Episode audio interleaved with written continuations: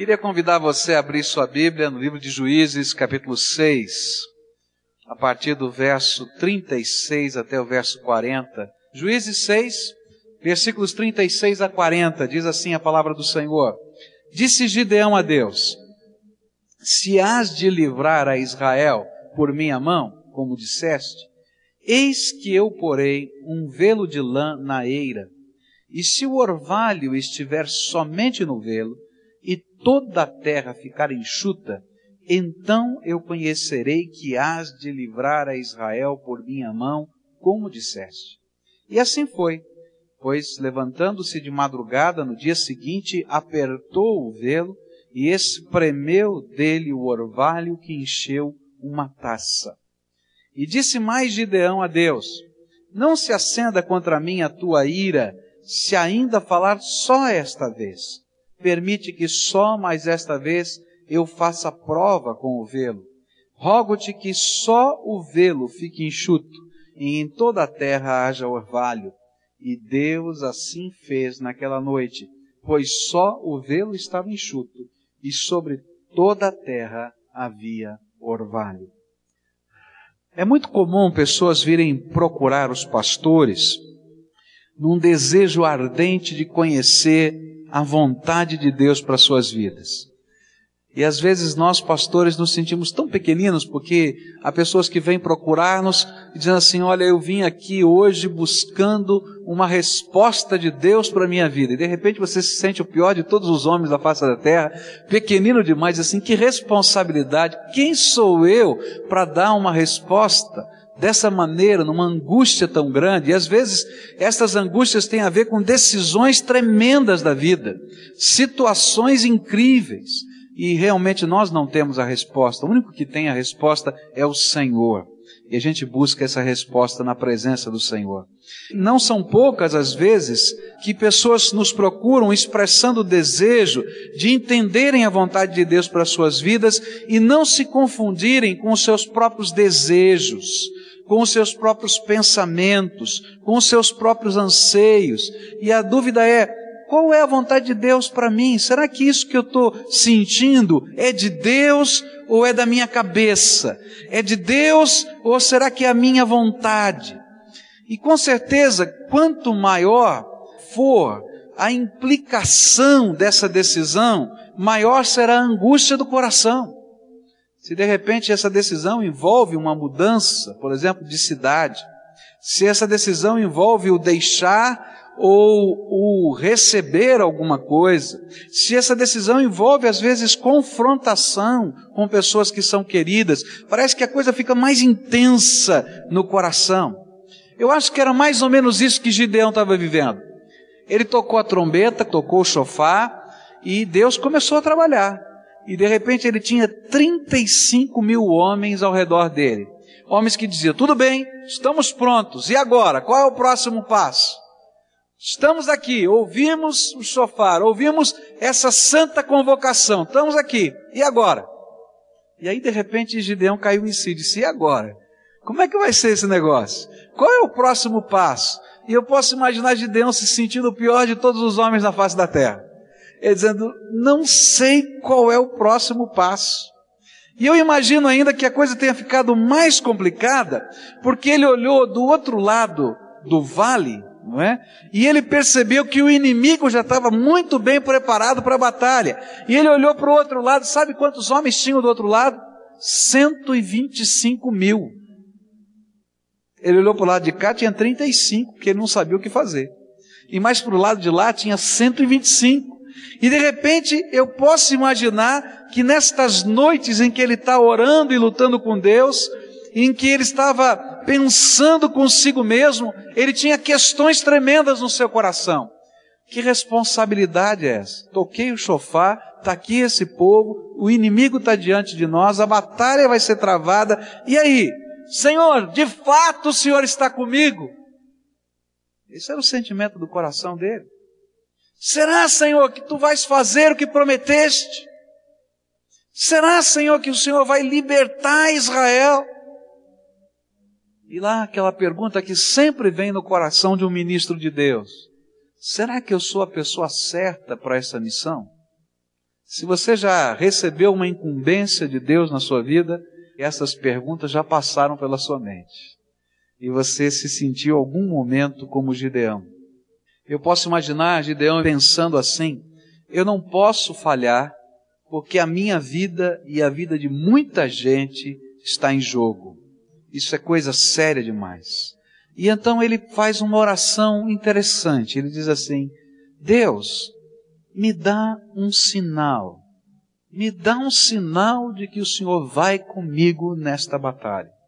O que ele estava pedindo era algo concreto, algo que ultrapassasse a sua subjetividade, algo que fosse maior do que os sentimentos do seu coração, algo que pudesse lhe dar convicção e certeza diante de tamanha responsabilidade.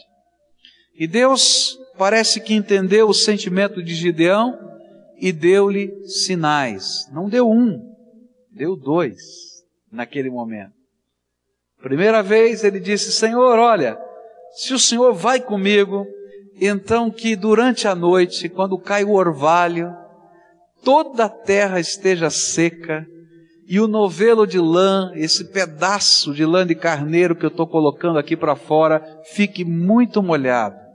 E aí no dia seguinte pela manhã, ele vai e percebe que o novelo está molhado. Mas Deus é tremendo, né? Porque estava tão molhado, mas tão molhado, que ele espremeu o novelo e deu para encher uma taça, um copo d'água. Eita orvalho, né? É muito orvalho, para dizer, tá vendo? Sou eu. Não é qualquer orvalhozinho que caiu, não. Eu coloquei uma marca perceptível, tremenda, de que estou agindo. E aí então Gideão, eu posso imaginar que passou aquele dia contente e disse: Deus está comigo. Mas quando chegou de noite, é interessante como é o coração humano, né? Chegou de noite e disse: Deus, olha, não fica bravo comigo. Ele já começa a oração assim: não fica bravo comigo, não. Mas, Senhor, se de verdade, de fato, o Senhor está comigo, então vamos repetir o negócio, mas diferente. Porque eu posso imaginar que talvez alguém sabotou o meu processo contigo e botou mais água ali no novelo. Então vamos fazer diferente. O novelo fica seco e toda a terra ao redor molhada. E aí então, no dia seguinte, Deus não ficou bravo. Ele outra vez faz um milagre perceptível, visível. E Deus ali está ministrando na vida de Gideão. É interessante ler os comentários bíblicos sobre esse texto, e muitos comentaristas desse trecho fazem várias observações e até chegam a intimidar os crentes quanto à questão dos sinais. Alguns dizem: olha, toma cuidado, porque isso é coisa para gente que não tem fé, isso é dessa maneira ou daquela. Mas eu gostaria de responder a uma questão olhando para esse texto. Deus nos dá sinais hoje? Você acredita que Deus nos dá sinais hoje? Você acredita que Deus se manifesta de maneira tremenda, revelando a sua vontade, o seu poder hoje no meio da sua igreja? Eu queria saber se nós podemos pedir a Deus sinais. Se é bom, se é mal, se é pecado, se não é pecado. E mais, eu queria saber quais são os parâmetros que devemos usar na questão dos sinais. O que, que a Bíblia pode nos orientar quanto a essa questão do nosso coração? Eu queria olhar para Gideão e queria olhar para outros exemplos da palavra de Deus e tentar responder essas perguntas. Porque eu acho que essas perguntas precisam ser respondidas a todo aquele que está buscando a Deus com interesse de coração porque nós queremos saber a vontade de Deus, essa é a verdade, nós queremos saber o que Deus tem para a nossa vida. A primeira coisa que eu aprendi tentando responder essas perguntas é que Deus nos dá sinais. Quando estes sinais são uma expressão, ou o pedido desses sinais, são uma expressão sincera e zelosa da busca da vontade de Deus em nossas vidas. Eu poderia dizer para vocês que, à luz deste texto e de tantos outros na palavra, eu posso afirmar com muita segurança que Deus dá sinais. Mas também posso afirmar que um dos parâmetros para estes sinais é a busca sincera e zelosa da vontade de Deus para as nossas vidas.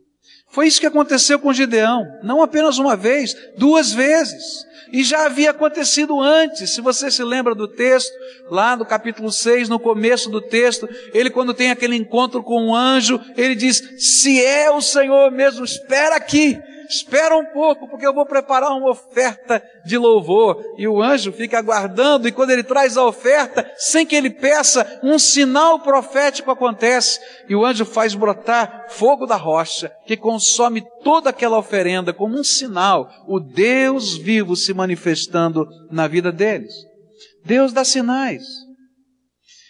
Quando eu olho para a palavra de Deus, eu vou encontrar, por exemplo, Moisés, um homem que está vendo a sarça ardente, um sinal de Deus. E ele está todo contente porque Deus se manifestou para ele. Mas Deus lhe dá uma ordem, agora vai e liberta o meu povo. Ele diz, não sou eu, eu não posso, eu não consigo. E Deus vai dando uma série de sinais, um após outro, para dizer, não, sou eu que estou falando, você vai, porque eu sou contigo. Aconteceu com o povo de Israel. E uma coisa interessante é que Deus instituiu não é? Formalmente o sinal. Quando você olha para a estola sacerdotal, você vai aprender que existiam duas pedrinhas na estola sacerdotal. Chamava-se o Urim e o Tumim. O Urim queria dizer sim e o Tumim queria dizer não.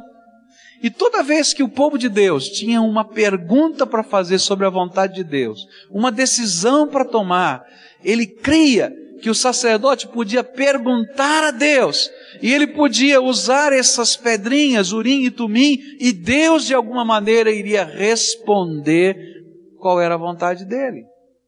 Era como se Deus dissesse: Eu tenho prazer em dar sinais, em responder, em mostrar a minha vontade ao meu povo. Aconteceu com os apóstolos. A palavra de Deus nos diz que eles buscaram um sucessor para Judas e eles entenderam que aquele lugar de Judas no colégio apostólico precisava ser completado. E eles entenderam que eles por eleição não podiam. Então escolheram alguns homens, deixaram dois e disseram: Senhor, qual desses dois? E o Senhor manifestou-se através de sinais. Mas, por mais estranho que isso nos pareça, Deus continua usando sinais. Ele permite que em alguns momentos cruciais da nossa vida, a nossa fé, que é tão subjetiva, tome forma concreta. Isso nos dá tremenda segurança. Quando eu estava para vir aqui para Curitiba, recebi o convite dessa igreja, eu fui procurar conselho. E procurei conselho com um homem de Deus que para mim era um líder espiritual tremendo, e perguntei a ele: o que, que o senhor acha? Estou recebendo esse convite. Né? E aí aquele homem chegou para mim e disse assim: Olha, pastor, não vai para lá não. Lá é muito frio. E é mesmo. Né? E disse assim: tem mais. Aquele povo é meio complicado. Aquele, olha, tem uma série de coisas da cultura que você vai estranhar. É diferente. Continua aqui em São Paulo. Você está indo bem, fica aqui. Eu me lembro que algumas outras pessoas que eu perguntei me disseram assim: não vai não. Não tinha um que me dissesse, vai, é bom. Olha, é sério mesmo, né? Mas que coisa boa que a gente pode perguntar direto para Deus. E Deus fala conosco. E Deus nos responde. E eu me lembro que conversei eu e a Cleusa e dissemos assim: Deus, nós precisamos de uma resposta. Nós precisamos de uma resposta. E eu vou confessar para o senhor, preciso de uma resposta logo, porque eu não vou aguentar a ansiedade do meu coração para saber qual é a tua vontade. E aí então toda aquela pressão, e nós começamos a orar e dissemos, Senhor, nós precisamos de uma palavra tua, mas precisamos ter segurança, precisamos de sinais. E aí combinei com a Cleusa, eu vou pedir uma coisa a Deus, e Deus vai falar comigo, e eu não vou falar para você. E eu disse para ela, você pede uma coisa a Deus, Deus fala contigo. E você não me fala o que você pediu. E no final, tal dia dessa semana, nós vamos conversar. E nós vamos checar se isso que nós ouvimos é de fato de Deus, porque tem que ser a mesma resposta. E foi tremendo a gente ouvir a voz de Deus. E Deus usar coisas que são muito peculiares e muito pessoais para concretizar a sua resposta. Eu me lembro que a minha esposa tinha colocado para Deus a sua tristeza de deixar a sua família em São Paulo. É uma família muito apegada. E aí Deus vai responder usando aquele trecho lá na palavra de Deus para Abraão: deixa a tua terra e a tua parentela. Não é tremendo como Deus usa coisas que são peculiares? Deus dá sinais. E por isso que eu quero dizer para você com toda a autoridade que a palavra de Deus me dá e que o Espírito Santo de Deus me dá. Olha, quando você tiver que buscar a vontade de Deus, busca na fonte. O Deus Todo-Poderoso é quem se revela para nós. Sabe, Deus não precisa de intermediários. Às vezes ele usa profetas, etc. Mas ele não precisa. E sabe qual é o maior prazer dele? É poder falar direto com seus filhos. Ele tem prazer de falar direto. Você já pensou? Se o teu filho tivesse uma dúvida que quisesse resolver com você, e ele não falasse com você, falasse com um amigo seu, para perguntar para você o que você pensa sobre esse assunto, e você, esse amigo então desse a resposta para o seu filho, eu ia chegar em casa e ia dar uma bronca no meu filho. Diz, escuta aqui, cara, senta aqui, vamos conversar. Você é meu filho, rapaz. Vamos sentar aqui, vamos conversar, vamos abrir o coração. Eu não vou mandar recado para você, não. Deus é meu Pai e Ele tem prazer de falar: o meu coração é o seu. Pode dobrar o teu joelho, pode falar com Ele que Ele fala com você. E se você não entender, pode perguntar de novo. Teu filho não pergunta, às vezes, papai, não entendi esse negócio, estou em dúvida, estou preocupado. E você fica bravo com ele por causa disso? Não, ao contrário, diz, vem cá, meu filho. Às vezes, esse não entendi representa, vamos dizer assim, uma acomodação, ou representa um medo, ele dá um empurrão. Vai logo, rapaz, já falei, vamos embora. Não é tremendo? Deus dá sinais. Eu me lembro que estava conversando com um seminarista, um candidato ao seminário. Esse moço, ele tinha uma dúvida muito grande em que seminário estudar. A família dele morava no Rio de Janeiro e ele tinha a possibilidade de estudar no seminário do Rio de Janeiro, mas é, ele estava erradicado aqui em Curitiba e ele não sabia se era melhor estudar aqui em Curitiba. E eu falei, rapaz, olha, eu não tenho a resposta para você, mas Deus tem. Pede para ele um sinal. Ele ficou todo assim atordoado, mas eu posso pedir um sinal? Pode. Fala com Deus, Deus é teu pai, você tem dúvida, é uma coisa tão séria, pede a Deus um sinal, não fala para ninguém. Não diz para ninguém, para absolutamente ninguém, para daqui a pouco você não imaginar que alguém sabotou o teu sinal, é só você e Deus. E esse rapaz fez um pedido estranho. Ele disse assim: Olha, Senhor, se tu queres que eu estude aqui em Curitiba, que o reitor do seminário aqui em Curitiba me convide para estudar. Estava tendo um congresso aqui na igreja, ele estava na fila do almoço, atrás dele estava o reitor do seminário. Ele estava com o prato na mão, o reitor do seminário botou a mão no ombro dele e disse assim: Menino, o que, é que falta para você estudar no nosso seminário aqui em Curitiba? Quase que o prato caiu. Ele disse: Deus, o Senhor fala. Deus dá sinais. Deus é tremendo. Sabe por que, que Deus faz isso? Porque Ele conhece a nossa natureza humana, carnal, pecadora, falha. E Ele faz isso para que a gente tenha certeza de que Ele está se manifestando na nossa vida. Ele sabe que esses sinais são referenciais do nosso relacionamento com o Deus vivo. Ele sabe que eles se tornam marcas na nossa vida de um Deus que se revela. Ele sabe que esses sinais são o fortalecimento de uma fé frágil. Eu não sei se quiserem dizer que eu tenho uma fé frágil, eu vou dizer eu tenho mesmo, mas graças a Deus que o meu Deus é forte e Ele é maior do que a minha fé e aquilo que acontece na minha vida não é fruto de uma fé, mas é fruto de uma graça que é muito maior do que a fé. Bendito seja o nome do meu Senhor. E para mim sempre me toca o coração lembrar daquelas palavras do Senhor Jesus, né? Chega um pai, chega bem perto de Jesus e diz: Jesus, por favor, cura o meu filho. E Jesus olha para ele e diz assim: Você crê que eu posso curar o teu filho? E ele diz: Creio. Aí, alguns segundos depois, ele diz assim: Ajuda-me a crer. E é interessante que Jesus ajudou a crer e fez um milagre.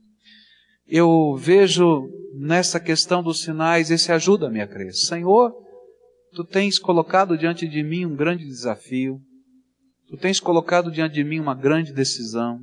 Tu tens colocado diante de mim algo que me parece tão sério que eu tenho medo de errar. Ajuda-me a crer. Ajuda-me a crer. Foi isso que Gideão pediu. E Deus disse: Tá bom, filho, te ajudo. Agora vai na tua força, porque eu já tenho me revelado a você. A segunda coisa que eu aprendo nesse texto é que Deus nos dá sinais quando Ele deseja fazer advertências proféticas ao seu povo. Deus nos dá sinais quando Ele deseja fazer advertências proféticas ao seu povo. E para mim esse é um segundo parâmetro. Nesse sentido, os sinais se transformam em marcos identificadores ao longo da nossa jornada cristã. Com certeza eu posso imaginar Gideão contando a história do novelo. 35 mil homens, ele não sabia qual era o projeto, ele não sabia qual era a estratégia de batalha, Deus ainda não havia revelado, os homens estavam lá. Você já pensou 35 mil homens de um exército reunidos esperando as ordens de batalha e ele está dois dias sem saber o que fazer? Pode imaginar? Uma reunião, uma reunião para discutir qualquer assunto que tenha meia dúzia de pessoas, você fica dois dias sem falar nada. Agora você imagina 35 mil. E sabe o que é que Gideão vai falar? Deus me deu um sinal essa noite. Eu pedi um sinal se Ele estaria conosco. Eu pedi um sinal se Ele vai estar na nossa frente, no meio dessa batalha. E eu pedi que se Ele estivesse, esse novelo de lã estivesse molhado. E olha aqui, gente, eu tirei esse copo d'água do novelo de lã. O Senhor está conosco. Alguém diria, eh, tá bom, Gideão, qual é o próximo passo? Ainda não sei mas eu sei que o Senhor está conosco. Passou o dia inteiro, no dia seguinte, ele disse: Agora eu não sei de novo, Deus. Ele disse: Olha, fiz de novo o teste, para ter certeza. Eu só sei de uma coisa: agora o novelo está seco, estava tudo molhado. Deus está conosco. E dessa maneira, essa história se tornou numa advertência profética, não só mais para Gideão, mas para todo o povo. Era algo que Deus estava fazendo no meio do povo. E se Gideão não tivesse contado essa história para aqueles 35 mil homens, meus queridos, ela não estaria registrada na Bíblia, porque não foi Gideão que escreveu esse trecho, mas foi um historiador que contou essa história. E muito provavelmente algumas gerações lá na frente, porque essa história virou um referencial não só mais para Gideão, nem para os 35 mil homens, mas para a nação de Israel e hoje passa a ser um referencial profético para a minha vida. Naquele momento, o sinal deixava de ser uma experiência pessoal e passava a ser um marco de Deus, um marco de Deus. Eu vou encontrar vários sinais na Bíblia como marcos de Deus na história dos homens. Por exemplo, Deus ensinou que o povo de Israel precisava de um sinal. E quando eles estavam saindo da terra do Egito, o sinal foi pintar o umbral das portas com o sangue do cordeiro. Vocês lembram disso? E aquele pintar, aquele sinal pintado na porta representava salvação naquela casa. E mais lá na frente da história, Deus vai usar aquele sinal de muitos anos atrás como uma marca profética e vai dizer: Olha, o sangue do meu filho Jesus é aquele que purifica você de todo o pecado. E quem tem a marca desse sangue no coração, assim como aconteceu lá no passado, quando aquela casa não podia ser atacada pelo anjo da morte, essa pessoa não pode perder a vida eterna. Ao contrário, a salvação eterna está sobre ele. A gente vai encontrar sinais proféticos em toda a Bíblia. A confirmação do sacerdócio era único. Aí Moisés diz: Olha, Deus diz que uma família entre os levitas vai cuidar do sacerdócio, que vai cuidar das oferendas a Deus, que vai cuidar da ministração do altar, que vai cuidar do queimar do incenso. E eles disseram: Quem é essa família? Ele disse: É a família do meu irmão. Ele disse: Ah, tá vendo? É marmelada. Esse negócio é marmelada, está tudo em família. olha só, Moisés está dirigindo o povo e o irmão dele fala, não, isso não pode, está tudo errado. E aí então eles disseram assim: vamos pedir a Deus um sinal. Moisés falou: vamos pedir a Deus um sinal. E ele pega uma vara, uma vara, um pedaço de pau, e ele com aquele pedaço de pau em forma de cajado ou de bengala, se você imagina alguma coisa assim, tá? E ele diz assim: nós vamos colocar no altar de Deus. E se Deus aprova que Arão e a sua família sejam sacerdotes, essa vara vai dar fruto. Como? Moisés, você é louco? Não, mas é. Essa vara, esse pedaço de pau, vai brotar e vai dar fruto. E ele vai, coloca isso diante do altar de Deus, e a Bíblia diz que no dia seguinte, pela manhã, vai todo o povo, né? Vai uma comitiva, eu posso imaginar como deve ter sido o negócio. Né? Devia ter uma comitiva para levar aquela madeira. Devia ter uma comitiva para ir lá buscar. E devia ter uma comitiva para guardar a tenda, porque senão podia ter marmelada nesse assunto. E de repente, no dia seguinte, todos sabem que é um milagre. A vara brotou e deu fruto. Esse sinal deixa de ser um sinal pessoal e passa a ser uma advertência profética, um sinal de Deus para o seu povo. Outro sinal que a Bíblia vai nos apresentar são as pedras do Rio Jordão. Eu acho tremendo isso, porque Deus diz para Josué: Josué, hoje eu vou dar a você autoridade no meio do meu povo. Você vai dizer para o meu povo, para eles atravessarem a pé enxuto o Rio Jordão. Eu vou fazer um milagre parecido com a abertura do Mar Vermelho. Deus assim faz, mas depois que passa, ele diz assim: agora, Josué, você vai, pega as pedras que estão no meio do rio Jordão, tira doze pedras do meio do rio Jordão, e pega doze pedras que estão na, na beira do rio Jordão, e coloca no meio do rio Jordão, e faz uma coluna, um marco memorial.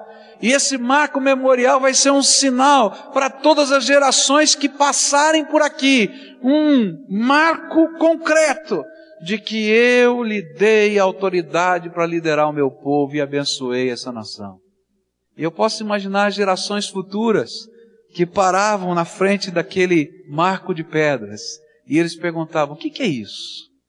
Ah, isso aqui é um marco do dia em que Deus fez um milagre entre a gente.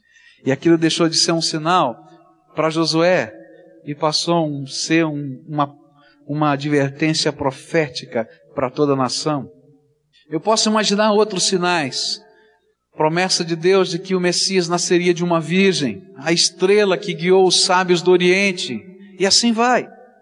Deus, em Sua misericórdia, coloca marcos visíveis da Sua graça ao longo da nossa jornada espiritual, a fim de que se transformem em sinais proféticos da Sua intervenção, para que a nossa fé seja fortalecida e possa suscitar fé em outros no meio da nossa jornada. Os sinais de Deus precisam fazer parte da nossa história.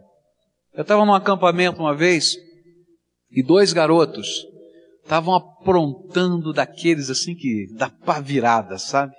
E bagunçavam, e fizeram, e aconteceram.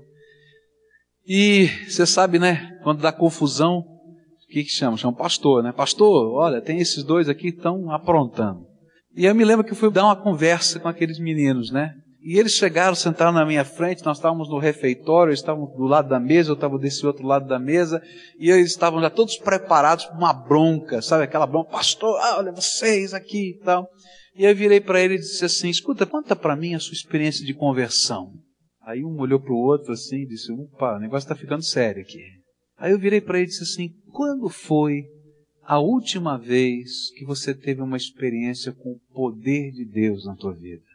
Eu nunca vou me esquecer da resposta de um dos jovens. Ele disse para mim, pastor, eu nunca tive uma experiência com o poder de Deus e não sei se a minha família já teve.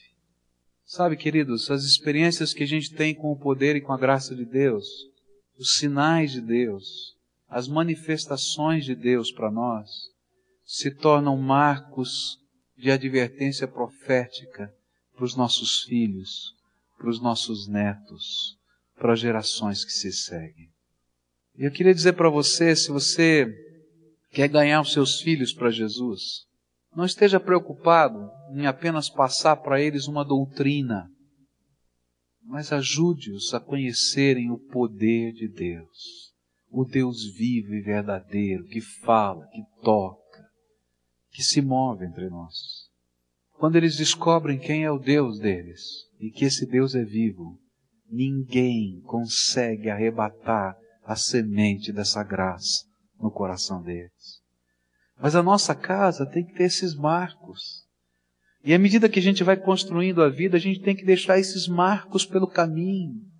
E mesmo que a gente passe, porque um dia nós vamos morrer, esses marcos ficam. E eles olham e se lembram e almejam com saudades a manifestação da graça de Deus. Deus nos dá sinais para que ele se torne marcos referenciais de advertência profética na nossa vida e na vida de pessoas que estão ao nosso redor. Quais são os marcos que você tem? Quais são os sinais de Deus que estão balizando o caminho? Incontestáveis, o Deus vivo tem tocado o meu coração. Se alguém tivesse que lembrar de um marco do poder de Deus na história da sua família, da sua casa, da sua vida, qual seria esse marco?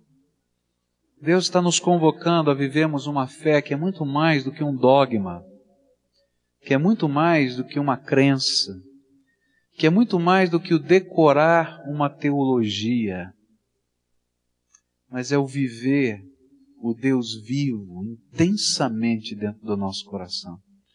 E uma fé que não seja isso, ela está morta, porque ela não tem expressão na nossa vida. Eu creio no Deus dos impossíveis.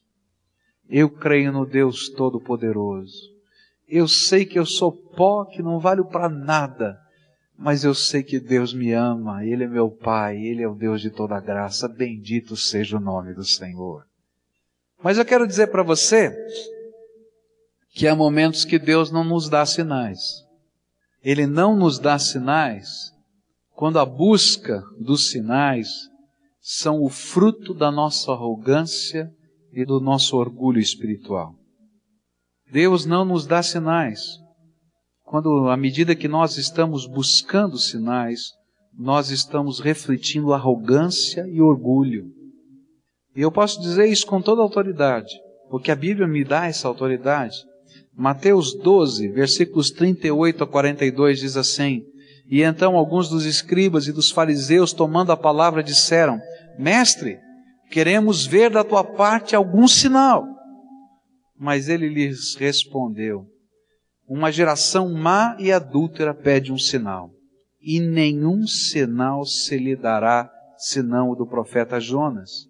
Pois como Jonas esteve três dias e três noites no ventre do grande peixe, Assim estará o filho do homem três dias e três noites no seio da terra. Os ninivitas se levantarão no juízo com esta geração e a condenarão, porque se arrependeram com a pregação de Jonas. E eis aqui quem é maior do que Jonas.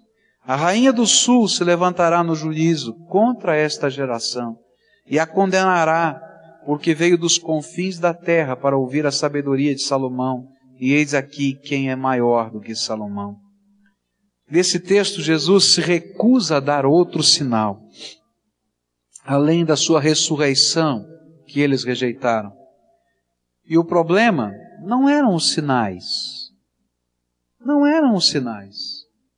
Pois Jesus havia acabado de fazer um milagre, uma cura.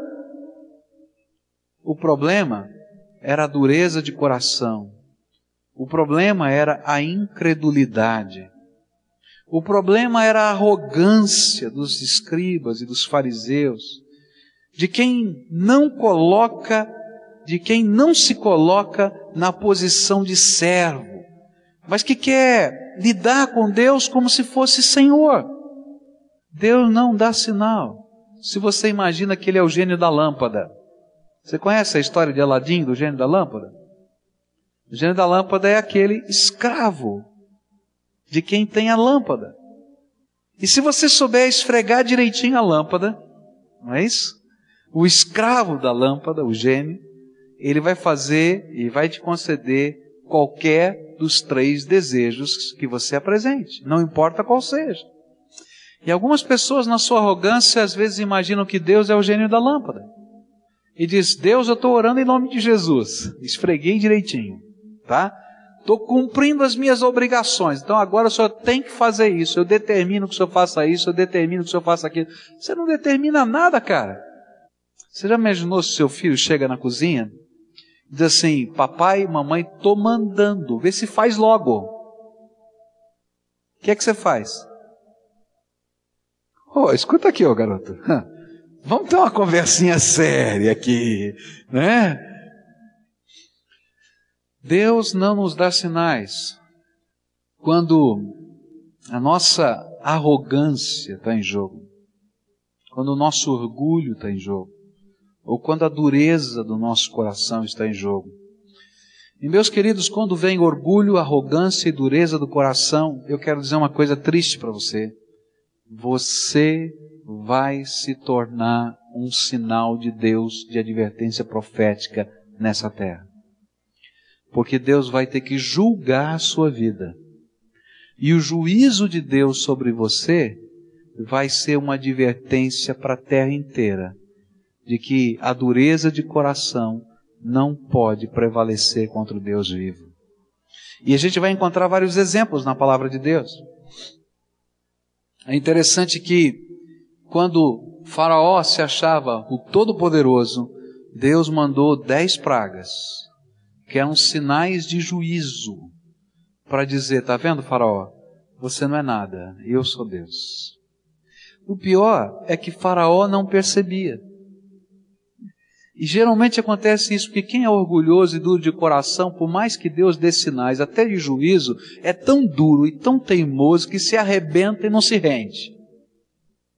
Faraó, no último sinal, quando ele perde o seu filho, o seu filho primogênito morre, ele deixa o povo ir, mas no dia seguinte ele arma todo o seu exército para matar todo aquele povo no deserto.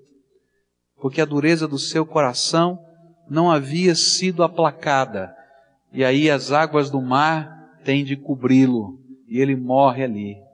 É tremendo, o exército dele todo morre ali. Não tem jeito. A palavra de Deus vai nos falar de Miriam. Miriam profetiza de Deus, irmã de Moisés. Mas ela se rebela contra a liderança profética do seu irmão. E eu posso até entender, porque ela é a irmã mais velha. Ela sempre teve autoridade sobre o seu irmão e agora as coisas se confundiram, porque o seu irmão tinha autoridade sobre ela. E ela começa a questionar a autoridade do seu irmão. E aí então Deus faz de Miriam um sinal de juízo. Ela não dá um sinal para comprovar a autoridade de Moisés, mas vem uma lepra sobre Miriam. E a Bíblia diz que Moisés diz assim: Senhor, poupa minha irmã dessa lepra, cura. E Deus diz: tá bom, Moisés, eu vou curar, mas ela vai ficar uma semana com lepra, para que todo o povo veja que eu a disciplinei. Queridos, às vezes há momentos que Deus não nos dá sinais, mas Ele nos transforma em sinal de juízo, Ele toca na nossa vida, Ele chacoalha a gente, Ele vira de ponta cabeça porque o nosso coração obstinado, arrogante, se rebela contra o Deus vivo. Um outro exemplo da palavra de Deus é aquilo que aconteceu com os levitas, Coré, Datã e Abirão. Eles dizem, Moisés, porque só você tem que liderar. E eles se rebelam. E eles começam a queimar o incenso. Por que que só a família de Arão pode queimar o incenso. Ele se rebela. Diz: não, não é assim. E aí então Moisés fala, movido por Deus, o seguinte: olha, aqueles que estão com Coré, Datã e Abirã, ficam do lado de lá. Aqueles que estão conosco, fiquem do lado de cá. Porque Deus vai nos dar um sinal. E o sinal é um sinal de juízo. E Coré, Datã e Abirão se transformam em sinal de juízo, porque a Bíblia diz que a terra se abriu e engoliu todos que estavam do lado de Coré, Datã e Abirão, inclusive Coré, Datã e Abirão. E essa é uma história que ficou para todo sempre. Um sinal de juízo.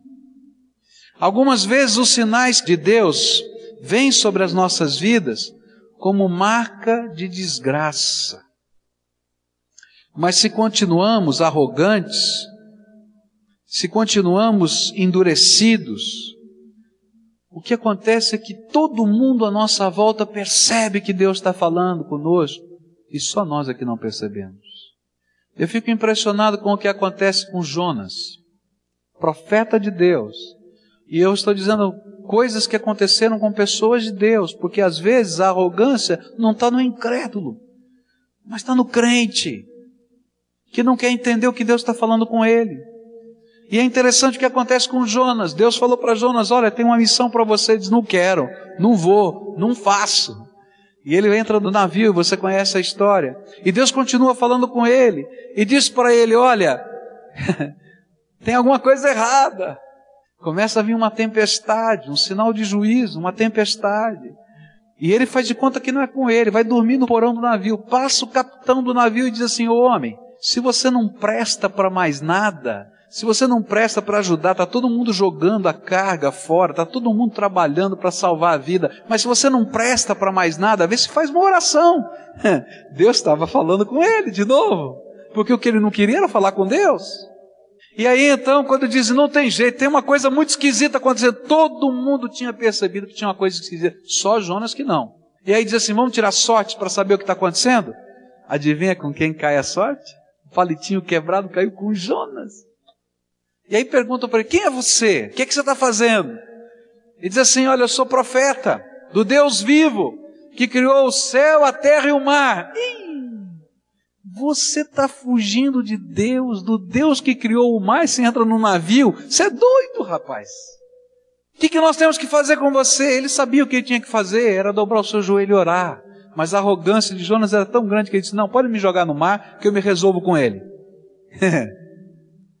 Aí ele cai no mar, o peixe vem. E lá no ventre do peixe, quando ele começa a perceber a morte chegando sobre a sua vida, é que ele acorda para entender que quem é Senhor da sua vida é Deus e não ele. Às vezes, querido, a dureza do nosso coração nos transforma num sinal de juízo, porque Deus tem que chacoalhar a nossa vida e virar de ponta cabeça. Porque nós somos tão duros, mas tão duros, mas tão duros, tão arrogantes, mas tão arrogantes, que não nos deixamos ser tratados pelo Deus vivo. Queria terminar dizendo para você: Deus dá sinais, porque Ele é o Deus vivo. Ele é o mesmo ontem, hoje e o será para todo sempre. Esses sinais são manifestações desse Deus vivo para nós mas eles são marcos referenciais, marcos proféticos, que ultrapassam a nossa vida. E eu queria desafiar você com a sua família a pedir sinais para Deus, a trazer no convívio da sua casa essas marcas, e que os seus filhos conheçam o Deus vivo e poderoso, e não apenas a doutrina a respeito dele, e que vocês possam ser testemunhas do Deus vivo, do Cristo ressurreto que anda no meio da gente. Agora toma cuidado, para que a arrogância do teu coração, para que a dureza do teu coração não transforme você num sinal de juízo. Porque daí Deus tem que virar você de ponta cabeça, chacoalhar. E o pior é que todo mundo percebe o que está acontecendo, menos você. Eu oro a Deus que nessa noite os seus olhos sejam abertos. E se você hoje está se sentindo como o sinal do juízo, eu quero dizer para você que o Deus de toda graça é aquele que ouve a oração, mesmo quando a gente está no ventre do peixe, como Jonas estava. E ele tem misericórdia de nós. Mas ele não suporta aquele que é obstinadamente orgulhoso e endurecido. Que sinal Deus quer deixar na tua vida hoje? Vamos orar a Deus. E queria pedir duas coisas ao Senhor hoje. A primeira que Deus marque a sua vida com o seu poder. E que as marcas que você traga no seu coração não sejam apenas a marca de uma tradição e de uma doutrina, mas a marca do poder do Deus vivo. Senhor Jesus, aqui estão os teus filhinhos, amados e queridos. Eles são preciosos. Ah, Jesus, como eles são preciosos. O Senhor os ama de uma maneira maior do que a nossa capacidade de compreender o amor. E é por isso que eu te peço, abençoa os teus filhinhos agora. E eles que estão aqui, Senhor, num ato de contrição, num ato de entrega, num ato de confissão, que eles sejam agora, Senhor, recebidos e acolhidos pela tua graça. Alguns, Senhor, estão no ventre do peixe. Alguns, Senhor, estão se sentindo oprimidos pela vida. E eu quero te pedir, Senhor, chega. Basta, Senhor. Derrama a tua bênção sobre eles agora. Derrama, Senhor, a tua restauração. E que isso seja algo tão marcante, mas tão marcante, que todos quantos o conheçam possam, Senhor, dizer: eles são um sinal vivo da graça de Deus. Ó oh, Jesus, escuta a nossa oração. E Senhor, intervém poderosamente na vida desses teus filhinhos. É aquilo que eu oro no nome de Jesus, o teu filho amado. Amém e amém. Graças a Deus.